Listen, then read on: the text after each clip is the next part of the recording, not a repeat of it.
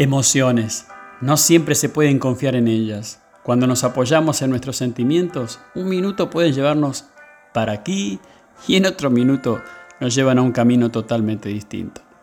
Pero la buena noticia es que las emociones siguen a los pensamientos. Por lo tanto, si quieres sentirte diferente, necesitas cambiar tu forma de pensar. A la vez por eso el Señor nos dice que seamos transformados por la renovación de nuestras mentes, como escribió el apóstol Pablo en Romanos. Él no nos dice que seamos transformados por la renovación de nuestras emociones. Ahora, ¿qué significa ser transformado por la renovación de nuestras mentes? Significa que elegimos pensar en los pensamientos de Dios. Significa que nos aferramos a su perspectiva y verdad acerca de nuestras circunstancias.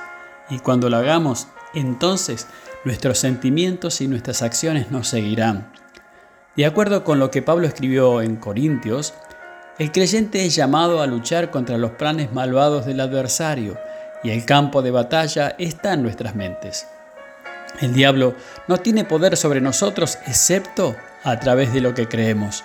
Luego, una vez que altera lo que creemos, Él puede cambiar cómo nos sentimos.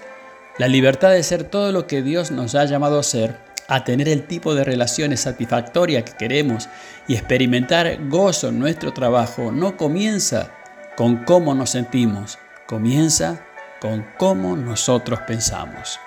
Comienza con pensar como Dios piensa acerca de todo lo que nos concierne. La renovación de nuestra mente, pensar en nuestras vidas a la manera de Dios, es lo que nos hace libre para hacer todo lo que Él nos ha llamado a hacer. Sin la perspectiva de Dios, experimentaremos emociones negativas, porque las emociones negativas siguen pensamientos y creencias impías.